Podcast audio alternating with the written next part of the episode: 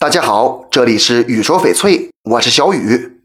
钻石和翡翠都是珍贵的宝石，咱们在选购时呢，钻石一般根据重量计算价格，但是翡翠根本没有明确的定价标准，经常可以看到两件翡翠外形很相似，价格却相差数十倍，很多人就疑惑了，这是不是卖家看人下菜随意喊价呢？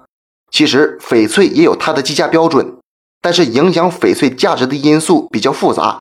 因此定价不统一。翡翠是一种矿石，虽然可以用模具批量打造同款饰品，但是翡翠内部的纹路、飘花和颜色都是独一无二的。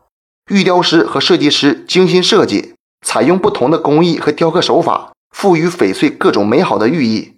玉雕是一种艺术，而艺术是很难用金钱衡量的，因此中高档翡翠无法统一定价，只能单款单价。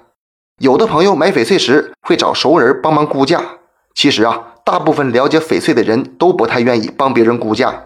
原因很简单，翡翠只有参考价，没有标准价。低档翡翠销售渠道不同，价格可能完全不同。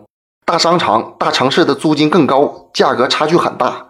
中高档翡翠还有更多的艺术和文化价值，每个人的理解不同，给这些翡翠估价没有太大的意义。另外，翡翠原石的开采难度和加工方式，以及倒货次数都会影响到价格，行家也很难说准价格，只能定一个区间，然后和卖家商量。对于特别高档的翡翠，除了它本身的品质，还要考虑它的稀缺程度、唯一性、历史价值、拍卖规则、收藏价值等等。这种翡翠更是难以精准定价。大家平时可以多到市场上逛逛，多看多学，这样才能做到心中有数。这期节目就给大家讲到这里了。小雨呢，每天都会在朋友圈更新精美、性价比高的翡翠。如果你想了解更多翡翠知识或者翡翠鉴定，我都可以帮到你。通过主页就可以找到我，点关注不迷路。那咱们就下一期再见了。